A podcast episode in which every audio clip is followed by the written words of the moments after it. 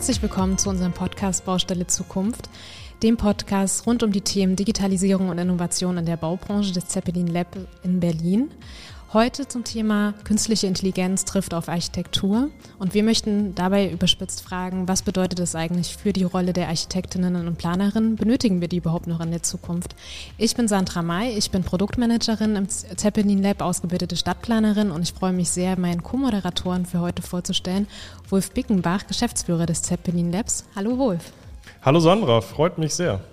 Vielen Dank auch an unsere Zuhörerinnen, die äh, hoffentlich fleißig eingeschaltet haben. Wir wünschen euch viel Spaß beim Zuhören und äh, ich übergebe jetzt an Wolf, der unsere sehr spannenden Gäste für heute vorstellt.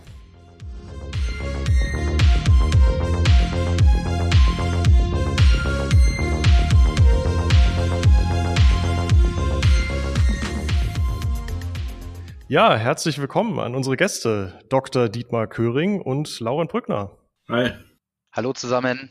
Freut mich, dass ihr dabei seid. Ähm, ja, ich freue mich, euch vorstellen zu dürfen. Ähm, ich fange mit dir an, Dietmar. Ähm, Dr. Dietmar Köring, du beschäftigst dich mit äh, sehr spannenden Themen in Bezug auf unsere heutige Folge, nämlich wie die digitale Transformation architektonische Denk- und Produktionsweisen beeinflusst und welche Auswirkungen sie auf das Verhältnis Mensch und Maschine hat. Du hast äh, an der TU Berlin deine Dissertation abgelegt, hast äh, diverse Lehr- und Forschungsaufträge an unterschiedlichen deutschen und europäischen Universitäten. Aktuell bist du Senior Guest Researcher am Institute of Contemporary Art Design und Architecture an der Art Academy of Latvia, also Lettland. Sehr schöne Ecke. Und äh, du leitest das architektonische Forschungsbüro Aphenotype in Köln. Dann äh, Laurent Brückner. Laurent, äh, du ähm, bist auch ausgebildeter Architekt ähm, und du bist äh, Geschäftsführer von Brückner Architekten, aber nicht nur. Äh, ganz wichtig zu sagen, unter anderem, ihr habt ganz viele ähm, spannende Projekte, Themen äh, und auch Ausgründungen. Ähm, und die entwickelt ihr fortwährend weiter. Ganz besonders wollen wir heute mit dir ähm, oder freuen wir uns, dass du uns berichten kannst von einer Ausgründung, äh, die du auch mitleitest, wo sich, die sich Property Max nennt ähm, und wo wir im Detail dann später noch drauf eingehen wollen. Ja, Sandra, dann steigen wir doch direkt ein, oder? Genau, ich würde super gerne mit der Frage, die mich mit am brennendsten interessiert, starten. Nämlich, Laurent, können Algorithmen denn schon komplette Gebäude entwerfen oder wo stehen wir hier gerade? Also wir sind dabei, diesen Kreis zu schließen, den wir uns eigentlich gar nicht so äh, vorgestellt hatten, dass wir es jemals tun wollen und werden. Aber es ist tatsächlich so, Property Max beschäftigt sich jetzt schon seit äh, zwei Jahren mit, mit städtebaulichen Fragestellungen.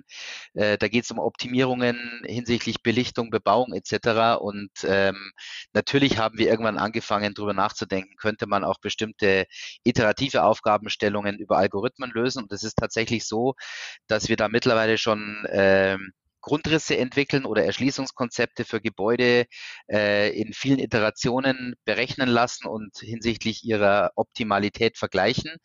Und ich glaube, dass sich das immer weiter fortsetzen wird. Also die äh, Tätigkeit der Architekten soll ja nicht von äh, sich wiederholenden äh, Dingen geprägt sein, für, wo man nicht viel Kreativität dafür benötigt, sondern unsere Architekten sollen gestalten und sollen konzeptionell tätig sein. Und wir sind immer auf der Suche nach Methoden, um dem Computer, dem Architekten die, sage ich jetzt mal, eher langweiligen und stupiden Tätigkeiten abzunehmen. Und dazu gehört natürlich auch das Entwickeln und Puzzeln von Grundrissen. Das macht man dann vielleicht mal 10, 20 Jahre seines Lebens ganz gerne, aber man ist ganz froh, wenn man die letzten zehn Jahre das vielleicht auch mit Computerunterstützung äh, deutlich abkürzen kann. Ähm, ja, Dietmar, kannst du uns da vielleicht einen Überblick geben, auch wo wird denn künstliche Intelligenz aktuell eingesetzt im Bereich Architektur und Planung und ähm, was sind da vielleicht spannende Beispiele? Ähm, ja, also ich glaube, dass es wichtig ist, einmal zu sagen, dass wir, wenn wir über künstliche Intelligenz reden, ähm, dass wir auch ein bisschen definieren müssen, wo es hingeht.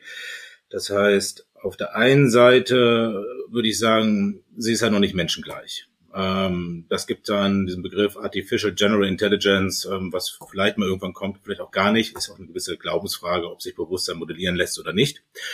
Und wenn wir jetzt von künstlicher Intelligenz reden, glaube ich auch, das, was das Thema dieser Aufnahme heute ist, müssen wir von, sage ich mal, erweiterten Algorithmen reden, die mit Sicherheit fortgeschrittener sind als das, was wir vor 10, 15 Jahren hatten Und auch das, was der Laurent sagte, was mittlerweile möglich ist, ob dann Gebäude modellierbar sind oder nicht. Ich denke, die ersten Schritte werden dafür gerade gemacht. Ähm, rein theoretisch aus meiner Sicht sollte das alles kein Problem sein. Natürlich ist es dann die Frage, wie es in naher Zukunft aussieht, ob es dann auch gleich baubar ist oder nicht. Und auch bin ich der großen Auffassung, dass das natürlich auch nicht den Architekten arbeitslos macht, weil die Kreativität der künstlichen Intelligenz ist noch eine andere Frage. Aber um auf deine Frage zurückzukommen, denke ich mal, ähm, gibt es so einige Schwerpunkte in diesem Bereich, ähm, die man adressieren kann. Natürlich geht es dort auch äh, um Gebäudeeffizienz, ähm, die man natürlich optimieren kann durch die weiterentwickelten Algorithmen. Es ist auch ein großer Bereich der beschleunigten Planung, was dann natürlich auch mit Kosteneffizienz zu tun hat. Ähm, das heißt, ähm, auch Laurent sagte hier Lichtoptimierung, Urbanism, Abstandsflächen, wo ich vielleicht als Architekt dann noch lange schauen muss und skizzieren muss, gibt es ja auch schon bereits seit 15, 20 Jahren Softwares, ähm, die das in 3D schneller für mich machen und zeigen, ob das so Sinn macht oder nicht. Letzten Endes die Entscheidung sollte immer noch beim Architekten bleiben. Das heißt, ähm, dass wir hier über eine, sage ich mal, Hilfe reden. Dann haben wir natürlich auch den Bereich der Visualisierung, Echtzeitvisualisierung. Ähm, da gibt es enorme Fortschritte. Damals war es eine reine Wissenschaft, die Architektur zu visualisieren mit diversen Softwares, ist sehr realistisch zu machen. Mittlerweile gibt es fast automatisch alles. Gebäudesicherheit ist mit Sicherheit ähm, ein großes Thema, wo es dann auch hingehen kann. Gebäudeinstandhaltung, Monitoring, ähm, vor allen Dingen auch ähm, im Nachhinein, wenn das Gebäude fertig ist, heißt es dann nicht, dass wir als Architekten sagen, einmal noch den Fotografen bitte ran, schicken schöne Fotos fürs Magazin und für den nächsten Preis bewerben, sondern vielmehr dass wir dort vielleicht Sensorik mit einbauen können ähm, und das Gebäude im Nachhinein evaluieren, messen können, ob das auch alles funktioniert hat. Also ich denke das ist ein sehr wichtiges Geschäftsfeld, auch in naher Zukunft, auch im Bereich von neuen Materialien. Informative Entwürfe haben wir mit Sicherheit. Ähm, dann ähm, die Administration und Kommunikation könnte auch ein Thema werden in dem Architekturbüro selbst, um das natürlich auch zu vereinfachen. Und dann natürlich das Riesenthema, wovon ähm, ja, darf ich das überhaupt sagen, wir Kölner momentan leider leid erfahren, ist die Schnelligkeit von Bauanträgen, ne? dass man das auch optimalisiert, vielleicht ähm, auch bereits in der Planung ähm, Serverstrukturen schafft, wo man was hochlädt, wo diverse Ämter gleichzeitig dran beteiligt werden, ohne dass man drei bis fünf Aktenordner physikalisch dort hinschickt zum Amt und die Ämter das untereinander hin und her schicken und dass dadurch natürlich auch die Ämter selber auch eine Hilfestellung bekommen ähm, bereits, ähm, ob die Planung vollständig ist, ob alle, ähm, sage ich mal, Anlagen vollständig sind oder ob die Planung Einfachheit ähm, wie Abstandsflächen, Baurecht, B-Plan, all das quasi einhält, wie die Norm gibt's ja auch und all das. Also ich glaube, da gibt's Riesenpotenzial und ähm, ja, also ich denke mal, das sind so Felder, mit Sicherheit habe ich auch das eine oder andere vergessen, ähm, aber da sehe ich schon Möglichkeiten, dass KI helfen kann in naher Zukunft. Es sind auf jeden Fall jede Menge Einsatzbereiche. Ähm, wenn wir an KI in, ähm, ja, generell an KI denken, haben wir ja oft ähm, so ein Bild ähm, eigentlich ähm, im Kopf, was von, von Film und Fernsehen geprägt ist. Ne? Also man sieht da wie so eine Art Roboter vor sich, der ähm, selbst entscheiden, selbst denken, selbst lernen kann. Ähm, das sind wir jetzt natürlich aktuell noch nicht. Was sind denn so die Herausforderungen und die Grenzen, ähm, die es aktuell im Bereich Architektur und Planung gibt? Ja, ich, ich, ich glaube schon, dass, also die grundsätzliche Frage ist, wie bereits gesagt, was ist KI? Also wenn ich davon ausgehe, dass jegliches Denken, was ich als Mensch habe, eine reine Berechnung ist, dann könnte ich aus der Schlussfolgerung ja sagen, mit KI, also mit diesen Algorithmen, könnte ich auch alles optimieren, verbessern, nachmodellieren. Ob das dann ein gewisses Bewusstsein ist, menschengleich ist oder sonst was, ist natürlich die andere Frage. Ähm, und dann ist es so, das ist der Bereich der Forschung und auch Soziologie. Ist jetzt auch nicht meine Stärke. Ich habe ja keine Soziologie, sage ich mal, studiert. Aber diese Felder sind um einiges schneller in dem Bereich Statement zu entwickeln. Auch ähm, gewisse Ethikräte und all das können auf gewisse neue, sage ich mal, Technologienentwicklungen schneller reagieren. Das Baugewerbe wiederum ist eher relativ langsam. Also ich würde schon eher so sehen, dass ähm, das, was jetzt in der Forschung ist, vielleicht auch in 10, 15 Jahren dann Realität auf den Baustellen wird. Aber bis dann das wirklich dienkonform, Sicherheit, kostenoptional, ähm, Haftung, ob das dann alles die Realität entspricht, das dauert. Und ähm, als Architekt, man schafft ja auch Raum für Menschen und muss dem natürlich auch äh, eine Menge Sicherheit gegenübersetzen. Und von daher denke ich auch, es ist wichtig, dass wir uns in diesen Bereichen Zeit lassen. Also natürlich, ähm, wir hatten es ja auch mal angesprochen an der RWTA, es gibt diese Testbaustellen, da kann man natürlich eine Menge testen, forschen. Bis es natürlich angewandt wird, dauert's. Aber ich glaube, in diesem Bereich der Praxis kann der Laurent mit Sicherheit auch Näheres noch zu beitragen. Ja. Ach sorry, genau. Äh, wenn ich, wenn ich, wenn ich kurz da direkt einhaken darf, weil ich wollte nochmal an diesem Begriff ähm, auch, auch aus Perspektive unserer Hörerinnen und Hörer ähm, künstliche, künstliche Intelligenz ähm, vielleicht mich ein bisschen entlang bewegen. Ähm, wenn ich einen Architekten, einen Planer im Kopf habe, dann hat der hat er für mich eine gewisse emotionale Intelligenz bei vielem, was er tut, auch, weil er ja aus einer menschlichen Perspektive gestaltet. Ähm, ist die künstliche Intelligenz, die wir heute sehen, überhaupt fähig, diese Dinge ähm, ja annähernd zu imitieren oder vielleicht besser zu machen? Oder geht es eher ähm, um, um den Teil, dass sie vielleicht äh, sehr ja, arbeitsintensive Tätigkeiten als erstes mal übernimmt, die ja vielleicht eher einer logischen Intelligenz folgen, um das mal so auszudrücken? Also das ist eine ganz interessante Fragestellung. Äh, wir haben ja, wir sind jetzt bei Brückner Architekten jetzt schon seit über zwei Jahren mit Property Max unterwegs und wir haben natürlich, ich sage jetzt mal, sehr digital affine junge Architekten, die auch tatsächlich programmieren, die coden, äh, die also mit parametrischen Methoden arbeiten, die natürlich sowas total faszinierend finden. Wir haben aber natürlich auch Architekten, die sind sogar ein paar Jahre älter wie ich und sind Top-Entwerfer, die wissen, was sie mit einem Skizzenpapier und einem Stift anfangen können und innerhalb kürzester Zeit wirklich geniale Ideen äh, zu Papier werfen. Und gerade da gab es Berührungsängste, muss man ganz klar sagen, weil da, da kam plötzlich der Rechner und hat über Nacht 10.000 Varianten äh, ausgespuckt. Ähm, das Schlimme war, 30 davon waren auch noch richtig gut. Und äh, dann hat natürlich schon erstmal der Architekt sich herausgefordert gefühlt, ähm, zu sagen, naja, das ist ja mein Claim, da will ich alleine bleiben. Und jetzt ist es mittlerweile so, dass genau diese Menschen, die am Anfang so skeptisch waren, dass die tatsächlich eine hohe Inspiration erfahren durch das, was unsere Tools da äh, herausfinden, weil nämlich Dinge herauskommen, da wäre niemand drauf gekommen. Also ich könnte jetzt auch wenn das in dem Rahmen möglich ist, auch mal ein Beispiel zeigen. Da rechnet man als Architekt mit einem Ergebnis und sagt, das ist das Ergebnis, das ist das Optimum. Und dann kommt ein, ein, äh, ein Algorithmus auf eine völlig andere Lösung, die sogar noch nicht mal danach aussieht, dass sie das Optimum ist, aber rein von den Zahlen her das Optimum darstellt.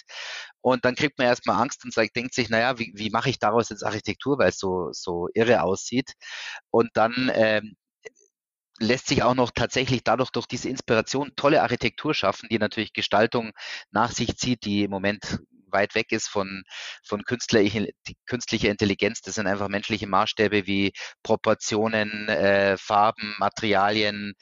Ähm, aber gerade die Kombination hat uns jetzt in ein paar Fällen tatsächlich wundervolle Architektur beschert und das erkennen auch die Architekten, die mit hoher emotionaler Intelligenz, äh, mit hohem Feingefühl, mit langjährigster Berufserfahrung, mit einem, mit einem Berufsbeginn, der an der Akademie der Bildenden Künste gestartet ist und jetzt bei uns als, als sage ich jetzt mal, Head of Design sozusagen seinen, seinen, seinen Höhepunkt findet. Äh, diese Architekten finden die Tools genial und sind überzeugt davon.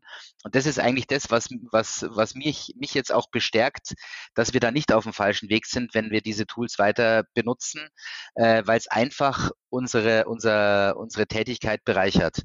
Und vielleicht nochmal, äh, Dietmar, was du vorher gesagt hast, was ich auch sehr richtig finde, ähm, ich meine, die künstliche Intelligenz, die, die äh, wird natürlich nie menschliche Intelligenz ersetzen und auch die Urteilsfähigkeit. Aber es ist tatsächlich so, dass so viele Dinge, die, ähm, für die man auch intelligent sein muss, die man tun muss, die jemand tun muss, die man nicht irgendwo äh, irgendjemand äh, überlassen kann, der nicht ausgebildet ist, natürlich auch von einem Computer erledigt werden kann. Aber es ist tatsächlich immer so, das Ganze, was da rauskommt, das Ergebnis ist nur so gut, wie der Mensch, der vorher sich Gedanken gemacht hat, wie die künstliche Intelligenz in den Projekten eingesetzt wird und natürlich auch, wie, wie gut der Input ist. Und ähm, man merkt das ganz einfach, also wenn, wenn der Input nicht gut ist, dann kann auch der Output nicht gut sein, dann, ähm, dann ist die künstliche Intelligenz und der, der Algorithmus und alles, was wir so programmieren, völlig hilflos. Und also insofern ist es, es macht uns einfach besser und stärker bei dem, was wir tun als Architekten. Du, du gibst ein gutes äh, Stichwort, Laurent, ähm, weil das wäre jetzt auch das nächste, worauf ich hinaus wollen würde. Ähm, mal ein bisschen näher eingehend auf Property Max. Ähm, mhm. äh, was du, äh, was du beschreibst, äh, ist ja, dass ihr ähm, selber euch ganz bewusst dafür entschieden habt, diesen Weg zu gehen, ähm, Property Max zu gründen, die äh, Software selber zu entwickeln. Ähm, jetzt hört sich vieles von dem, was ihr sagt, äh, danach an, dass natürlich äh, Algorithmen zu einem gewissen Teil ähm, bisherige Tätigkeiten von Architekten ersetzen können. Ähm, jetzt äh, stellt sich natürlich dann mir die Frage, ist es deswegen auch wichtig, ihr arbeitet ja beide, also nicht nur ihr bei Property Max, ähm, sondern Dietmar, du auch selber an Algorithmen, ist es deshalb wichtig, sich als Architekt äh, oder als Architekturbüro mit solchen Themen auseinanderzusetzen, um auch die Ownership zukünftig auf diesen Algorithmen zu haben, weil sonst vielleicht jemand von außen kommen könnte und zumindest Teile der eigenen Wertschöpfung ersetzen könnte? Oder mhm. ähm, vielleicht kannst du das mal so ein bisschen anhand eurer ja. strategischen Entscheidung auch erklären, wie ihr seid ihr dazu gekommen, Property Max überhaupt zu gründen? Also Genau genommen war der Gedanke ursprünglich ein ganz anderer. Und zwar habe ich mit vor sechs Jahren mit einem Partner zusammengefunden, mit dem Andreas Kohnle. Der hat den letzten deutschen Flugzeughersteller aus tiefroten Zahlen geholt und wieder groß gemacht.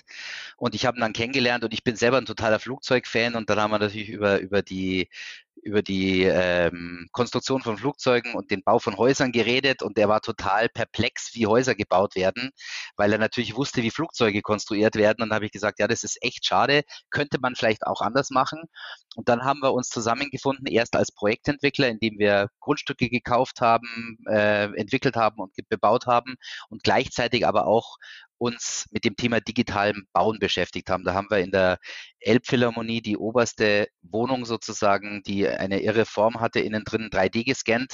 Wir durften dort nicht bauen. Man hat gesagt, also der, der Generalunternehmer hat gesagt, ihr dürft nur montieren. Das heißt, wir mussten alles 3D vorfertigen, nach 3D-Scan und haben dann vor Ort alles zusammengesetzt.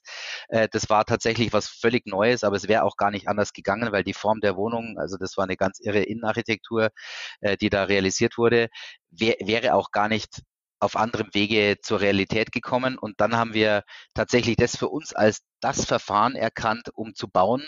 Und so muss in Zukunft gebaut werden. Aber das Problem ist, beim Bauen ist man nicht alleine. Ähm, da gibt es ganz viele, da gibt es den Bauherrn, der muss überzeugt sein. Dann, dann brauche ich viele Unternehmer, die überzeugt sein müssen. Und wir haben aber dann auch festgestellt, dass wir mit dem, was wir da tun, viel zu früh, früh sind. Also die Bauwirtschaft hat auch gar kein großes Interesse daran, dass so gebaut wird, weil dann würde es nämlich alles reibungslos laufen und viele äh, Claims würden gar nicht entstehen, die so entstehen. Und dann sind wir mehr oder weniger zufällig über unsere unsere Architekten, die da tätig waren, die parametrisch tätig waren und unsere Projektentwicklung auf das Feld gestoßen, dass man eigentlich das, was der Architekt macht, nämlich drei, vier Varianten für die Bebauung eines Grundstückes zu entwickeln, auch mit Hilfe von Algorithmen und parametrischen Methoden äh, und künstliche Intelligenz unterstützen tun kann. Und dann dachte ich mir schon, naja, das ist was Faszinierendes. Aber ich bin mal gespannt, was wir da finden. Fünf Prozent werden schon sein vielleicht. Gell? Dann haben wir so die ersten Projekte gemacht und es setzt sich bis heute fort. Es ist unglaublich, welche Reserven da drin stecken. Wir finden eigentlich selten weniger als 20 Prozent. Es sind manchmal sogar 40 Prozent. Und jetzt kann man natürlich sagen, ja, das ist alles vollgepfropft und schlecht. Es ist besser als das, was der Architekt vorschlägt. Es ist besser belichtet, es ist städtebaulich besser, es ist besser von der Nutzungsfähigkeit, weil ich die Parameter eingeben kann. Und das ist eigentlich ganz einfach, weil ein Architekt arbeitet iterativ. Wenn er gut ist, kann er drei Parameter auf einmal berücksichtigen und eine Lösung erarbeiten, aber den vierten und fünften muss er iterieren.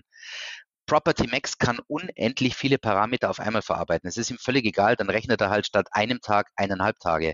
Aber am Ende des Tages haben wir oft 18, 19, 20 Parameter bei den Projekten. Das sind Gebäudetiefen, Geschosshöhen, Belichtungsparameter, äh, Bebauungsparameter, Paragraph 34, alles, was ich möchte. Ich kann alles an Parametern definieren. Und da kommen jetzt einfach immer faszinierende Lösungen raus. Die sind nicht nur optimaler, sondern auch architektonisch besser als das, was, was ein Architekt mit drei Varianten erledigt. Und das finde ich einfach unheimlich wichtig, weil für uns als Architekten ist das einfach eine gute Benchmark. Das heißt ja nicht, dass ich den Entwurf nehmen muss, aber wir benchmarken uns selber über Property Max. Man kann auch zum Beispiel, wenn jetzt ein Grundstück ausgeschrieben wird, ein Bauherr kann über Property Max Benchmarks erzeugen für Architektenwettbewerbe und kann sagen, schaut her, das sind eure Benchmarks, das funktioniert, das ist das ist geprüft. Wenn ihr was anderes gestaltet, was viel besser ist, von mir aus 15 Prozent weniger Fläche hat, dann sei, sei euch das offen, weil ich muss ja nicht immer das Maximum ausnutzen. In meinen, in, in, in großen Ballungsräumen ist es leider mittlerweile wirtschaftlich gar nicht mehr anders möglich, als mit dem Maximum zu arbeiten. Da kann sich es eigentlich keiner mehr leisten, irgendwo was wegzulassen, nur aus purer Schönheit. Aber ähm, für uns ist das eine geniale Benchmark. Und jetzt zum zeitlichen Aspekt. Also wir hatten neulich ein Projekt, da ging es um 35.000 Quadratmeter BGF, wusste ich natürlich vorher nicht weiß ich ja immer erst danach. und da hat der Kunde gesagt am Freitag, er will unbedingt ein Angebot abgeben. Und zwar nächsten Freitag. Äh, da war eine denkmalgeschützte Güterbahnhofhalle drauf in Pforzheim. Dann ging es um ein Riesenareal, Paragraph 34 mit Hang, mit allem Pipapo, was du, also alles, was du brauchst. Und der braucht ganz, ganz kurz, Laurent, weil ja. äh, sowohl, sowohl äh, wir ehrlicherweise als auch wahrscheinlich unsere Zuhörerinnen und Zuhörer sind nicht äh, mit dem Paragraph 34 so, so sehr vertraut. Okay, Kannst du es ganz kurz ja, beschreiben? Da, genau. Also es ist so, also Property Max äh, fühlt sich wohl im Umfeld äh, vom Paragraphen 34 des Baugesetzbuches. Das heißt, man orientiert sich an der umliegenden Bebauung in Länge, Breite, Höhe äh, und Grundfläche. Mal ganz grob gesagt. Da kann man ein Buch drüber schreiben, aber das war es in aller Kürze.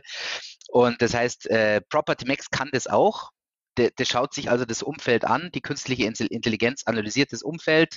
Äh, das könnte ich jetzt auch manuell tun, aber die KI macht das natürlich automatisch und viel äh, schneller. Ähm, und dann entwickelt Property Max aus diesen Parametern des Umfeldes die Planung. Und da haben wir tatsächlich bei diesem Beispiel innerhalb von sieben Tagen eine vollständige Vorentwurfsplanung für dieses Areal hingelegt haben dann am Freitag darauf präsentiert, das Ding ist angekauft und wird jetzt so realisiert. Das ist eigentlich total unglaublich, weil als Architekt hätte ich gesagt, naja, ähm, da brauche ich mit Sicherheit ein paar Wochen dafür. Aber warum? Weil ich natürlich Schleifen drehe, ich entwickle Ideen, iteriere, äh, finde Optimierungspotenzial nach drei Wochen, das setze ich dann natürlich noch drauf und so weiter und so fort.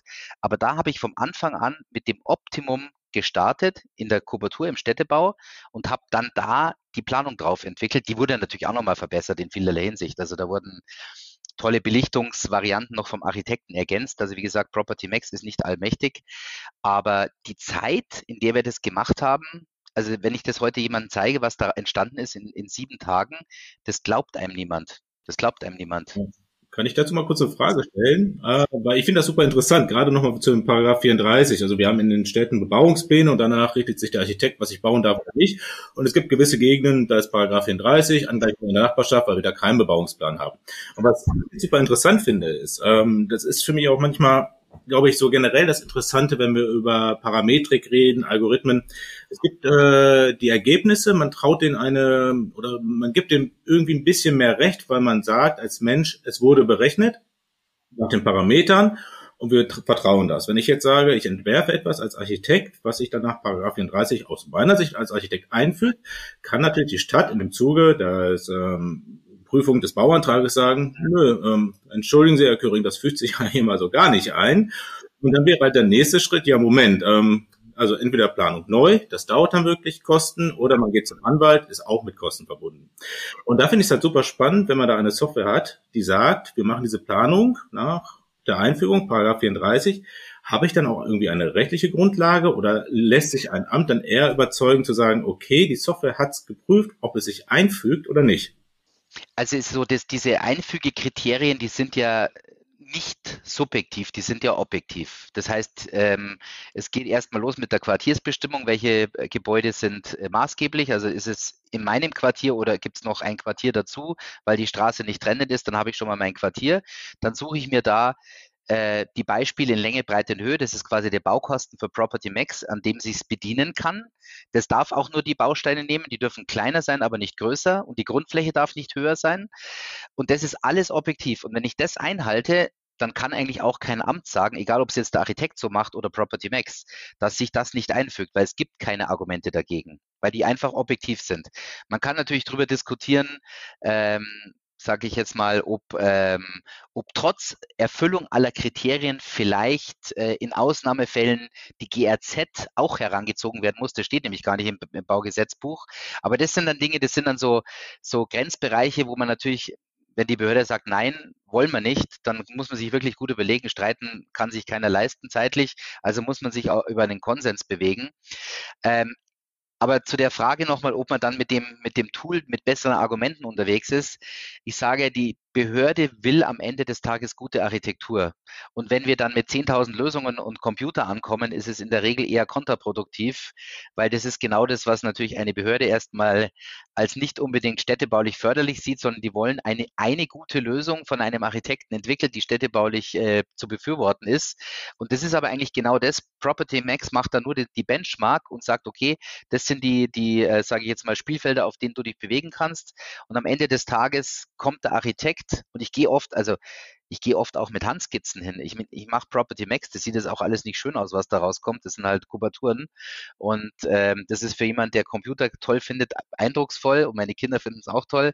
Aber die Behörde findet halt dann eher mal vielleicht die Handskizze und den Innenhof und die Gemeinschaftsflächen, die dann zwischen den Häusern entsteht, interessant.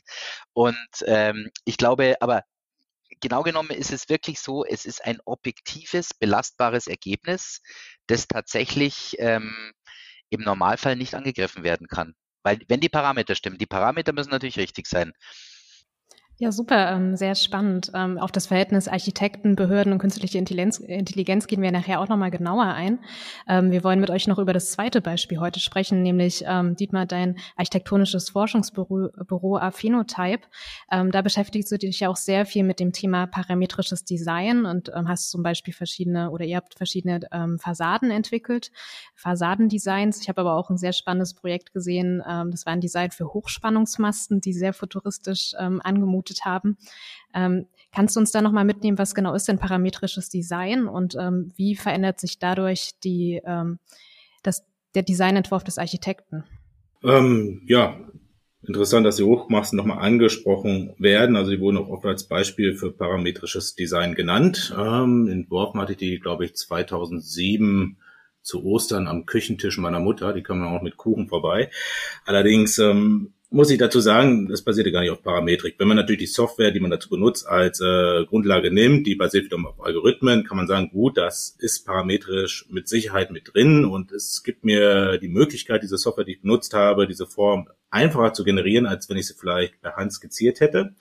Nichtsdestotrotz habe ich ja schon ein gewisses Bild im Kopf, wo ich hin möchte. Also ich lasse mich ja nicht durch die Software beeinflussen, wo es hingehen sollte in diesem Fall, also in einem kreativen Prozess. Also ich glaube, was der Lauren sagt, also ich, ich habe gewissermaßen angefangen mit einem Rahmenkonstrukt und habe es, was vielleicht auch Property Max dann liefert. Und dieses Rahmenkonstrukt war für mich die Grundidee, worauf ich dann quasi dann das Design entwickelt habe, woraus dann diese Strommasten entstanden sind. Es gab damals einen Wettbewerb in Island, Lensnet, ähm, war eine Anerkennung. Ähm, das Hauptproblem war auch, äh, faserverstärkte Kunststoffe da anzuwenden. Ähm, des Weiteren gibt es dann natürlich auch Riesenprobleme, wo man natürlich dann als junger Architekt nicht dran denkt, ist, dass es äh, eine gewisse Stahllobby gibt, die diese ganzen Strommassen vertreten, dass man dann mit neuen Kunststoffen das natürlich ein bisschen schwer hat und so weiter.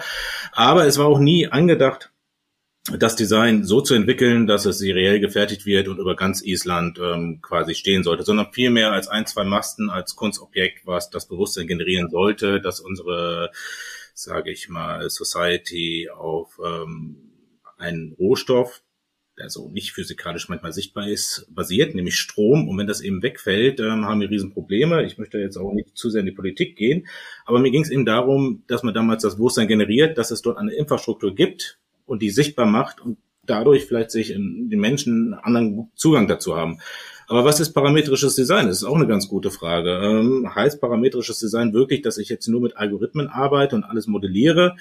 Ähm, oder geht es wirklich darauf zurück, was der Mensch generell macht? Ähm, ich habe entworfen, es war alles möglich und habe durch Skizzen, physikalische Modelle es geschafft, ein Design zu entwickeln, mit dem ich als Mensch zufrieden bin was jetzt durch Parametrik äh, vielleicht Computer unterstützt möglich ist und mir vielleicht ähm, in gewissen Prozessen diese Entscheidung abnimmt, ähm, ob es funktioniert oder nicht. Oder es gibt durch Schnittstellen die Möglichkeit eben zu prüfen, ob es funktioniert.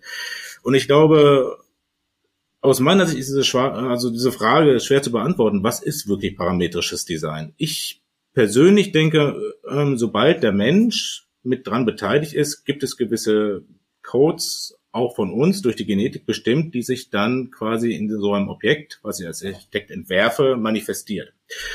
Wenn wir das natürlich über den Begriff Digitalisierung koppeln, kommen wir natürlich eben dorthin, dass ich die Schnittstellen verbessern kann. Und das ist dann der ganze Bereich, äh, was viele Leute über integrale Planung, BIM, die Zukunft nennen, was natürlich auch Schwierigkeiten ähm, aus meiner Sicht schafft, dass ich dann gewisse Softwares eben Lizenzen kaufen muss, um mit anderen Kommun äh, Firmen zu kommunizieren, was dann vielleicht auch wiederum junge Büros ähm, außen vor hält. Oder eben auch, dass der Architekt sich viel mehr darauf spezialisieren muss. Wo möchte ich hin? Bin ich jetzt der parametrische Designer? Bin ich derjenige, der die BIM-Software kann?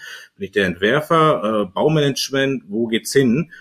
Und das ist halt die Frage auch für junge Büros. Und ich denke, auf der einen Seite ist natürlich eben die Kritik, dass durch diese moderne Software wie BIM und alle anderen kleine Büros außen vor sind.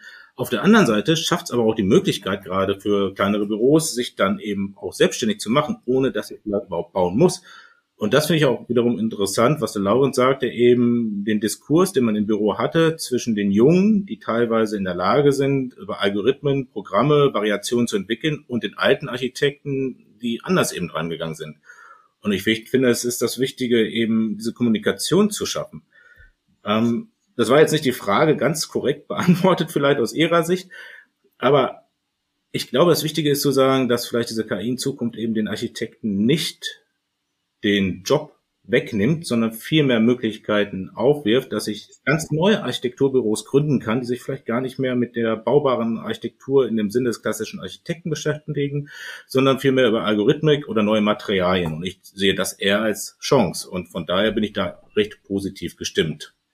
Was sind denn noch weitere Vorteile von, ähm, von computergestützten Designs, die Sie sehen? Also es ist natürlich auf, auf der einen Seite kreativitätsfördernd oder un unterstützend, wie wir gerade schon gehört haben, aber es ist zum Beispiel mit dem Thema Baukosten ist es möglich, Materialien zu reduzieren oder haben wir auch andere Möglichkeiten im Bereich äh, Statik und können neue Dinge generieren, die vorher so nicht möglich waren? Ähm, ja, mit Sicherheit. Also im Bereich von BIM oder sonst etwas kann ich das ja Bauteile schon verlinken mit Ausschreibungsprogrammen, wo ich dann direkt ähm, die Angebote reinbekomme, wie teuer etwas ist. Ähm, in der Vergangenheit hat sich ähm, der Architekt auch sehr viel auf den Begriff Baukosten, auf äh, einen Baukostenindex sage ich mal, berufen, der jetzt, glaube ich, in den letzten zwei Jahren ein bisschen risikobehaftet ist, ähm, weil sich die Preise ein wenig anders entwickelt haben, als man sich das vorgestellt hat. Nichtsdestotrotz, wenn ich ein Gebäude komplett in 3D modelliert habe, äh, mit allen Bauteilen und das verlinke, ähm, denke ich, kann ich eine sehr gute Kostensicherheit erreichen, gerade auch bei komplizierteren Projekten und natürlich auch viel mehr optimieren und diese Planung in Echtzeit ähm, eben auch teilen mit Ingenieuren, ähm, die vielleicht mich darauf hinweisen können, wo ich was optimieren kann. Und ich glaube, die Zukunft sollte zur kollaborativen Planung gehen. Also nicht, dass ich als Architekt sage, ich plane das und der lieber Ingenieur, jetzt machen Sie es mal bitte baubar, sondern vielmehr, dass wir vielleicht einen Fall haben. Manche reden dann über einen digitalen Zwilling, wo dann viele daran arbeiten können auch Echtzeit die Sachen schon mal zu testen und auch zu optimieren. Und ich dann nicht irgendwie erst auf das Feedback warten muss, dann ist jemand krank, dann ist er wieder im Urlaub, dies, das, jenes, sondern dass die ganze Kommunikation viel, viel schneller, also möglich ist. Wenn ich da mal äh, jetzt einhaken darf, äh, wir haben uns jetzt viel mit äh, dem Thema, was kann KI heute, was äh, nimmt sie heute für Rollen wahr, ähm, auseinandergesetzt. Und es ist auch ein sehr komplexes äh, Thema, was, äh, denke ich, in der halben Stunde, die wir jetzt gesprochen haben, mitnichten vollständig erfasst sein kann. Nichtsdestotrotz wollen wir auch nochmal den Blick nach vorne werfen, ähm, nämlich auf Zukunftsszenarien ähm, und wo uns äh, das Thema KI und Architektur noch hinführen kann. Äh, Dietmar, du hast es vorhin schon angesprochen und Laurent, äh, du auch in einigen Ausführungen. Ähm, die Frage, wie zum Beispiel eine Brücke dann geschlagen wird vom Modell ähm, hin äh, in die fertige Infrastruktur oder das fertige Gebäude ähm, unter dem Thema zum Beispiel Sensorik und äh, Datenanalyse und Echtzeitdatenanalyse.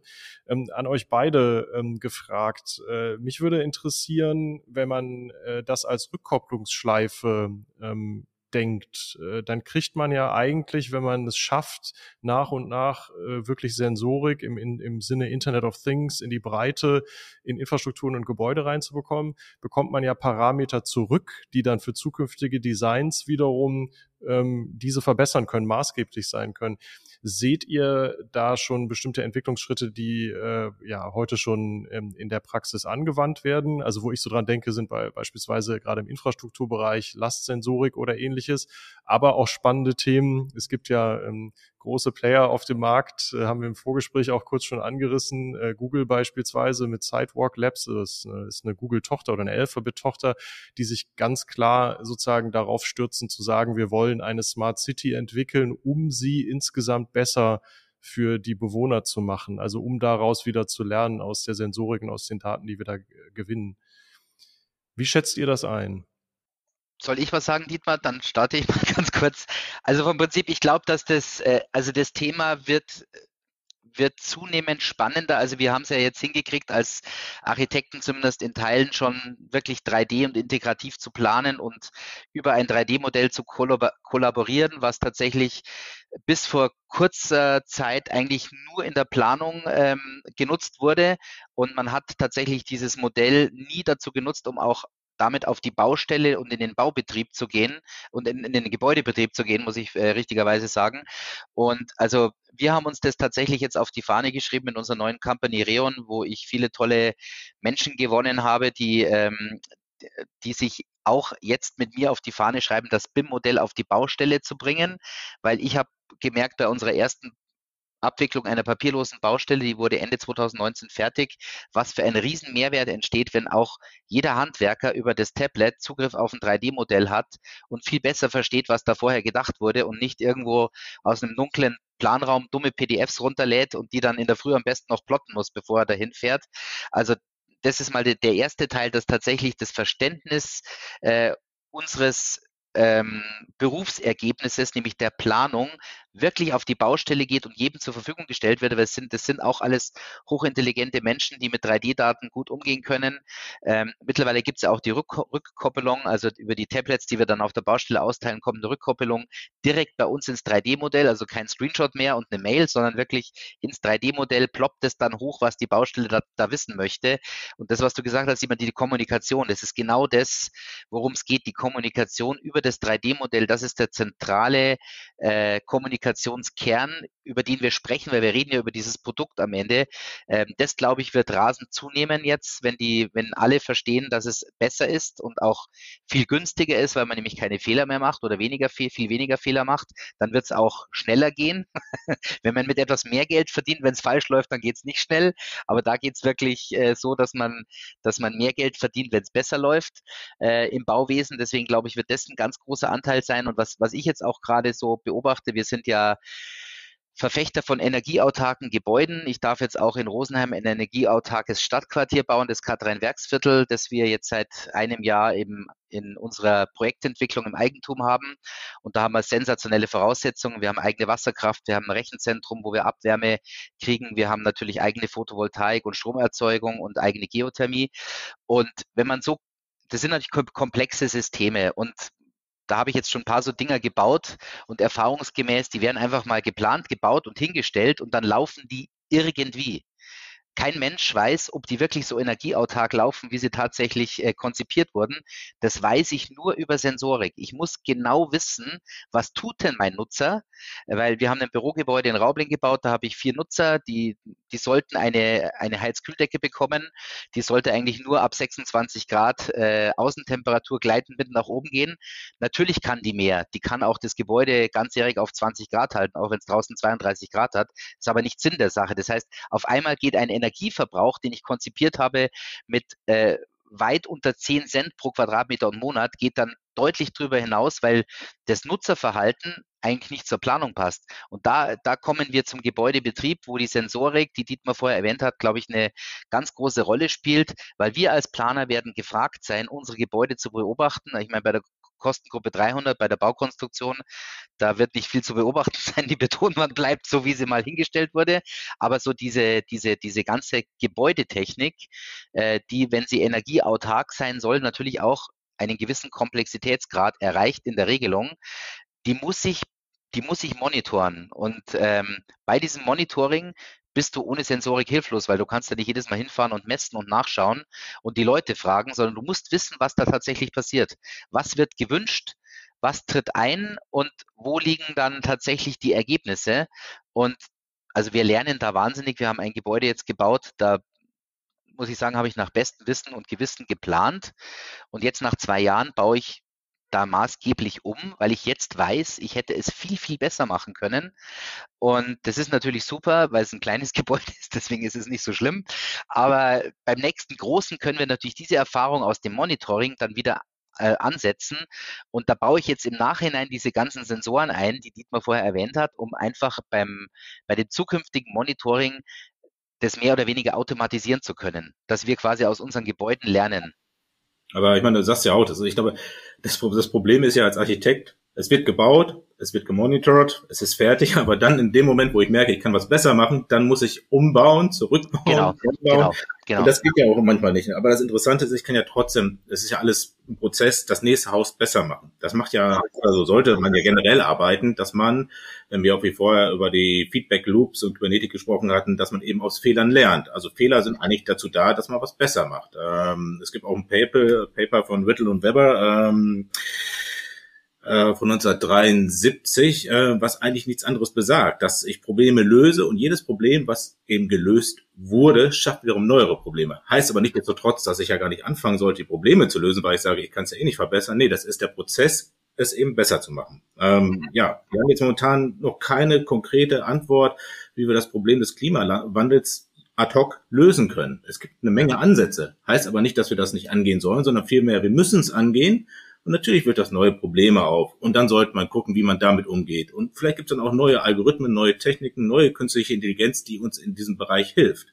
Und gerade auch in diesem Monitoring oder intelligentes äh, Raumklima sind ja Riesenmöglichkeiten, wenn das Gebäude quasi mitdenkt und agiert und lernt auf das Verhalten des Benutzers und daraufhin eben das Klima einstellt. Also ich bin wirklich absolut gar kein Freund davon, dass ich jetzt mit dem Handy zu Hause alles steuern kann. Ob ich das Licht grün, rot, blau mache, dass die Heizung angeht und sonst was. Ich finde das total schlimm. Und, und dann geht das WLAN nachher nicht und dann weiß ich nicht, wo mein Handy ist und dann muss ich suchen, um den Radiosender umzustellen und so. Ich möchte am liebsten einfach, dass es funktioniert und beim Licht, da möchte ich den Schalter drücken und es geht an. Und ich denke, das ist auch eher die Zukunft und nicht die Möglichkeiten, die ich damit wirklich habe, sondern dass die Algorithmen so entwickelt werden, dass sie mich als Nutzer verstehen und dann darauf agieren. Und dass ich natürlich im Endeffekt dann immer noch sagen kann, oh Moment mal, das ist jetzt falsch, ich möchte es anders. Das heißt, der Algorithmus lernt und optimiert. Und ähm, es gab auch in Architektur Vordenker in den 70er Jahren, Cedric Price mit The Fun Palace, das war aber alles noch ein bisschen mechanisch, oder Nicolas Negroponte, der hat bereits 1970 ein Paper geschrieben, Houses that now the people who live in. Und ich glaube, wir sind heute eben an dem Punkt, dass das, was vorgedacht wurde, eben auch realistisch modelliert werden kann in Algorithmen und eben auch angewandt wird. Ähm, die andere Sache ist zum Beispiel auch Sensorik ist natürlich ein Riesenhelfer äh, bei den Problemen, wenn ein Rohr undicht ist, so dass ich schon von vornherein weiß, wo eben eine Undichtigkeit entsteht, dass ich dort aktiv werden kann, bevor der Rohrbruch da ist. Und jetzt reden wir halt nur über die Anwendung der Sensorik äh, in dem gebauten Umfeld des Gebäudes. Ähm, was ist denn wirklich, wenn wir die Sensorik eben auch auf das urbane Umfeld legen? Das heißt, wo sind dann die Rohre, wo kommt zum Bruch, wo kann ich es analysieren, wo kann ich es optimieren? Ähm, natürlich, äh, jedes Navigationssystem benutzt diese Algorithmen zu sehen, wo ist ein Stau, wie kann ich es umfahren, wie kann ich einfacher zum Ziel kommen, wie kann ich den, oder sage ich mal, möglichst durch eine schöne Landschaft fahren. Es gibt ja auch diese Navigationssysteme für Fahrräder, dass ich eben auch für Autoverkehr umgehen kann, Feinstaub. Ähm, es gibt diese Möglichkeit natürlich auch ähm, dann für Fußgänger, ähm, ja. Ähm, Dietmar, um hier nochmal kurz reinzugehen. Ähm, ja. Das eine ist natürlich, ähm, sind die Sensoren, die die ähm, Datenpunkte im Grunde der Menschen aufnehmen, die sich in der Stadt bewegen. Das andere ist natürlich aber auch das emotionale Empfinden der zum Beispiel Anwohner, die in der Nähe von einem Projekt wohnen. Also das ganze Thema Bürgerbeteiligung ähm, hat ja auch ähm, ganz neue Potenziale. Ähm, generell mit der Digitalisierung in, in, dem Bereich Architektur und Planung, aber natürlich auch mit, mit künstlicher Intelligenz. Mir persönlich sind aber gar nicht so viele Projekte zum, zum Thema ähm, Partizipation in dem Bereich bekannt. Werden da, da Potenziale schon komplett ähm, ausgeschöpft, eurer Meinung nach? Ähm, habt, kennt ihr vielleicht interessante Projekte und falls ihr auch das Gefühl habt, dass das so ein bisschen ähm, ja, weniger genutzt wird aktuell, ähm, woran glaubt ihr, liegt es? Vielleicht ähm, angefangen mit dir, Dietmar, dann würde ich die Frage auch nochmal zurück ähm, an dich, Lauren, spielen. Klar, also die Projekte gibt es. Es gibt auch Forschung in dem Bereich. In Berlin war es das äh, Conscious City Laboratory bei Professor Bundschoten, aber auch das City Lab. Ähm, andere Möglichkeiten, die nicht richtig partizipativ sind, aber wo die Echtzeitdaten ausgewertet sind zum Wohle der Stadt, ist in Rio de Janeiro gab es eins äh, mit IBM. Und ähm, in der Forschung damals habe ich schon feststellen können, auch in den Umfragen, dass wirklich der Bürger daran beteiligt sein möchte, was mit seinen Daten passiert und wie er quasi an der Partizipation teilnehmen kann. Und ich denke, das Problem ist trotzdem noch, dass manchmal die Hürde von der physikalischen Partizipation zur digitalen immer noch eine gewisse Grenze darstellt. Also ich kann natürlich partizipieren, indem ich sage, ich ähm, gebe alle meine persönlichen Daten dem Algorithmus zur Öffentlichkeit und er weiß dann auch, wie ich da darüber entscheiden möchte. Nichtsdestotrotz weiß ich ja auch nicht, was dann damit passiert. Und ähm, die andere Möglichkeit ist wirklich das Physikalische, dass man sagt, äh, möglichst auf breiter Fläche in einem Stadtforum zu sagen, das sind die Möglichkeiten, das sind die Akteure hier, das sind die Architekten, das ist der Stadtplaner, da geht's hin. Wie wollt ihr euch mit einbringen? Und ich finde manchmal da hapert's. Also, dass viele Leute sich der Partizipation, sage ich mal, interessieren und daran teilhaben möchten, aber letzten Endes dann doch nicht machen. Weil der eigentliche Planungsprozess ist ja nach wie vor, dass keine Stadt einfach was macht. Darf es ja gar nicht. Also eine Planung muss offengelegt werden und äh, es gibt äh, bei Städten das Amtsblatt, das sowas kann man abonnieren, da steht dann die Planung drin, darauf kann man reagieren. Aber auch da interessieren sich schon die meisten Leute nicht für. Erst in dem Moment, wo es dann publik wird, dass es dann diese Entscheidung gibt, wirklich, dann gehen dann manche wirklich auf die Barrikaden und viele wussten eigentlich nicht, dass man sich im Vornherein schon längst dran beteiligt hätte können. Es gibt dazu Workshop-Verfahren. Da gibt es dann aber auch ein gewisses Klientel, was sich dann wirklich dran immer beteiligt. Und ich, ich finde halt wirklich, dass es momentan schwer ist. Und natürlich könnte Digitalisierung eine Möglichkeit sein, aber den richtigen Königsweg oder so kann ich jetzt auch noch nicht nennen. Ich kann nur ein Beispiel nennen. Da möchte ich meine persönliche Meinung gar nicht so abgeben, aber es gab in Berlin das Tempelhofer Feld, was bebaut werden sollte. Und da sind natürlich alle auf die Barrikaden gegangen. Es gab einen Volksentscheid, glaube ich, und es wurde nicht bebaut. Und man hätte natürlich auch sagen können, ich kann mich an dieser Volksentscheid nur beteiligen, wenn ich wirklich auch vor Ort war und es mir auch mal angeguckt habe. Das kann man ja machen über GPS, Geotech, whatever, diesen Bereich eingrenzen. Ich bin dann da mit meinem, sage ich mal, Mobile Device und es erkennt, ich bin vor Ort, habe es mir angeguckt und kann dann meine Entscheidung treffen ich finde halt oft ist das Problem, wenn man nicht vor Ort war und dann aber gegen die Architektur quasi dagegen ist, weil da generell etwas passiert, ähm, dass das dann meistens ähm, nicht so gerechtfertigt ist, weil man einfach dann irgendwie von anderen hört und nach Hilfe und die schlimmen Bauträger und alles und da geht's ja nur um Profit und unsere Natur und alles. Also da muss man irgendwie gucken, wo es hingeht und wie man da sich besser beteiligen kann. Ähm, ich bin aber auch wirklich da nicht der hundertprozentige Experte, weil ich, ich weiß es auch manchmal nicht, wo es hingehen kann. Es gibt Möglichkeiten, auch Softwares, die man einbinden kann, aber meine grundsätzliche Haltung ist, glaube ich, dass die Schwierigkeit immer noch ist äh, zur Digitalisierung, dass da so eine gewisse Lücke klappt für die Leute, die sich an diesen Sachen beteiligen möchten. Also vielleicht von meiner Seite dann noch eine ähm, Randbemerkung. Ich glaube, dass, dass die größten Mehrwerte, die die Digitalisierung auch darin liegen, dass es uns gelingt, allen Beteiligten vollumfänglich alle Informationen und zwar immer aktuell und richtig zur Verfügung zu stellen. Und das ist, glaube ich, eines der größten Probleme in so Baurechtsschaffungsverfahren, dass, dass ein, ein ganz erheblicher Teil der Beteiligten und auch der Menschen, die dann dagegen oder dafür sind, äh, nicht mit allen richtigen Informationen versorgt sind. Und, und das ist natürlich ein ganz großes Manko, weil wenn jemand seine, seine innerliche Entscheidung trifft auf Basis von falschen Grundlagen, weil er nicht alle Informationen hat, äh, dann kann das natürlich kein gutes Ergebnis sein. Und das ist auch immer ein langer Weg. Und ich glaube, der lange Weg ist gar nicht so sehr die Verhandlung, bis man sich einigt, sondern das ist der lange Weg ist immer bis wirklich alle alle Informationen haben und die richtig bewerten, äh, dann, dann ergibt sich ein Ergebnis. Und ähm, wir haben ja auch ganz oft, wenn wir so Projekte entwickeln, auch mit politischen Gremien zu tun. Und da stellen wir das auch immer wieder fest. Und da, wenn es die Möglichkeit gäbe zu sagen, man hat jetzt irgendwo eine digitale Plattform, äh, in der alle Informationen drin sind, da gibt es ein 3D-Modell, da kann ich mir das anschauen, da kann ich durchlaufen, da kann jeder seinen Input geben, ähm, wie an so einem schwarzen Brett. Ich glaube, dann hätte man vielleicht ähm, auch andere Verfahrenszeiten bei den, bei den Dingen, die wir gerade machen. Wir, wir beklagen ja immer die langen äh, Genehmigungsphasen, auch von so Bauleitplanungsverfahren. Äh, und das ist auch ja manchmal auch unnötig kompliziert. Oft äh, geht die Gemeinde an die Decke, weil sie sagt, naja, da kommt einer, der will im 34 irgendwas genehmigt haben, da müssen wir sofort eine Veränderungssperre machen, äh, damit der ja nicht äh, dieses Autohaus baut, von dem wir da gehört haben. Dabei will der Wacker vielleicht, ganz was anderes machen.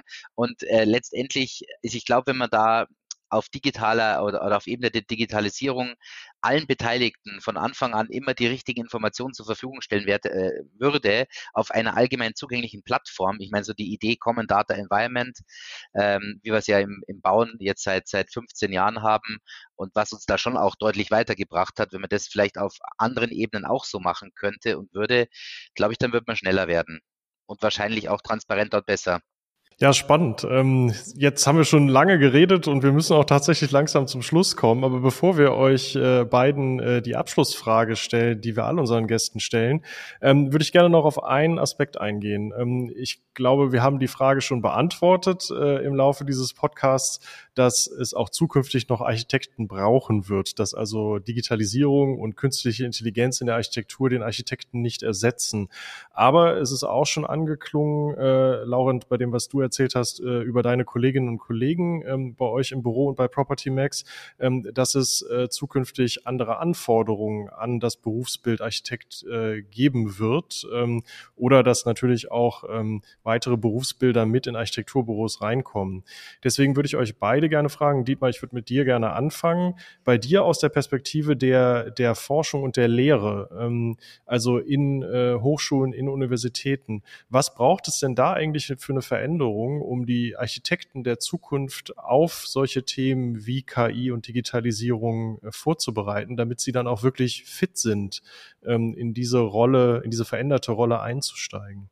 Ähm, mit Sicherheit ähm, offene Strukturen. Das heißt ähm, für mich ganz klar, dass äh, an Universitäten Digitalismus, wenn ich es jetzt so nennen sollte, gelehrt werden sollte, die Möglichkeiten und auch die Optionen aufzeigt und ganz klar auch sagen kann, dass die künstliche Intelligenz oder ob die in zehn Jahren noch so heißt, ich weiß nicht, eine Bereicherung sein kann für die Architektur, definitiv. Und äh, dass sie jungen Architekten und Ingenieurinnen auch wirklich helfen kann. Nichtsdestotrotz sollte aber auch Wert darauf gelegt werden, dass klassische Wegemethoden nach wie vor unterrichtet werden. Wir skizzieren physikalische Models und all das. Weil ich glaube nicht, dass eine reine digitale Welt die Lösung ist für alles. Und ganz konkret heißt das, was ich oft gemerkt habe, ist ähm, auch aus eigener Erfahrung, wenn man mit Studenten zusammenarbeitet, dass es natürlich viel, viel einfacher ist. Alles in 3D quasi zu modellieren und ein paar schöne Bilder zu machen und das zu zeigen.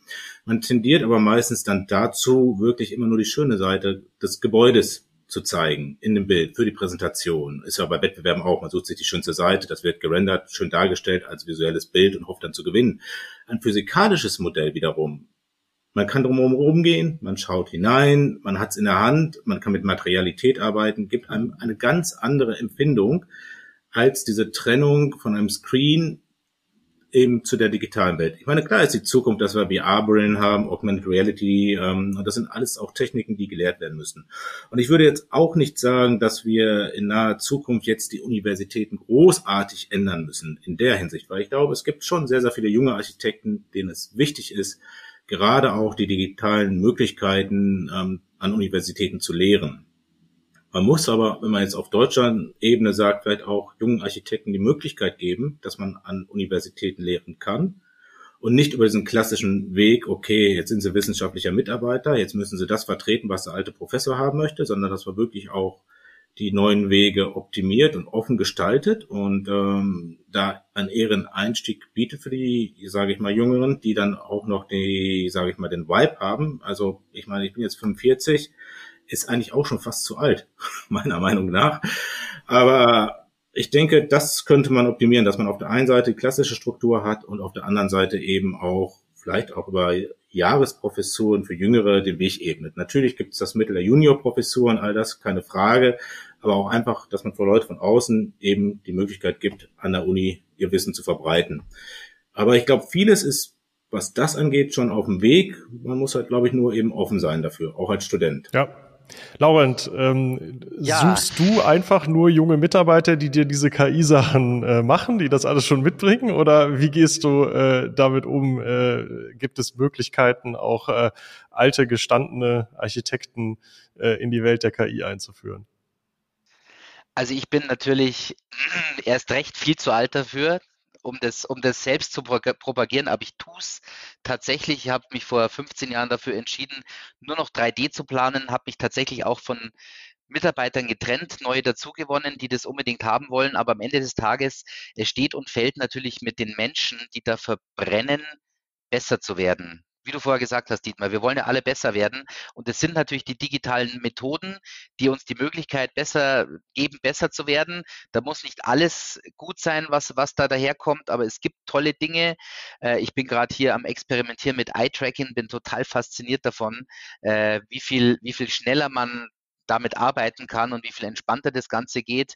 Ähm, das werde ich sofort, wenn es irgendwie geht, in diesem Büro ausrollen. Wir wollen bis zum Ende des Jahres alle Computer virtualisieren, weil das Thema Blech unterm Tisch zu, stehen zu haben, ist halt einfach hinderlich, weil da, damit ist ein Ort verbunden und die Arbeit muss heute ortsfrei sein. Wir treffen uns natürlich nach Corona unheimlich gerne jetzt wieder im Büro und merken dann auch, wie die Menschen brennen für das, was sie tun. Das ist ja auch was ganz Wichtiges. Ich glaube, äh, wir haben durch Corona gesehen, dass Digitalisierung unheimlich viele Freiheiten bietet, aber wir haben auch genauso gemerkt, wie, wie, welche gigantischen Defizite im Teamwork entstehen, wenn man sich nicht mehr trifft und nicht mehr persönlichen Kontakt hat, weil gerade das Thema des Entfachen von Feuer und äh, ähm, sag mal die Leidenschaft für Architektur, die entsteht natürlich im Team durch persönlichen Kontakt.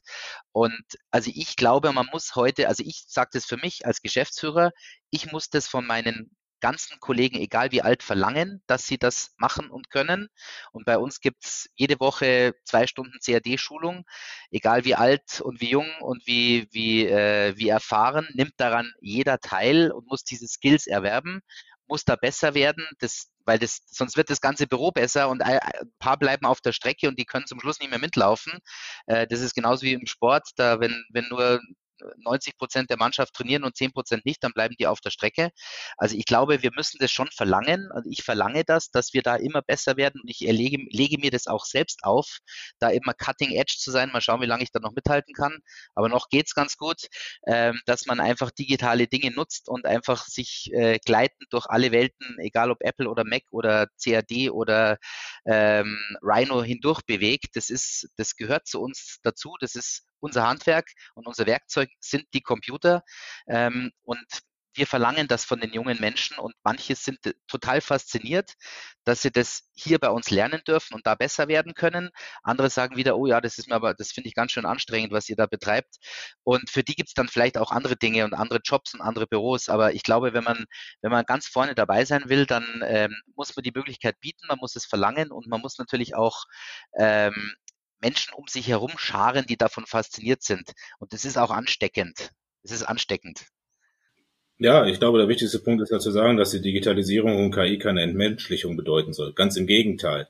Sie soll ja helfen, Assistenztool sein und nicht den Menschen ersetzen, auch wenn es manchmal wie vor 30 Minuten erwähnt eben in Science Fiction so aussieht, dass wenn überall Roboter und sonst was sind. Ähm, ja, ich glaube, das wäre der falsche Weg, wenn es dahin geht. Ja, vielen Dank an euch für diesen sehr spannenden Rundumblick zum Thema äh, künstliche, Architektur, äh, künstliche Intelligenz in der Architektur und Planung.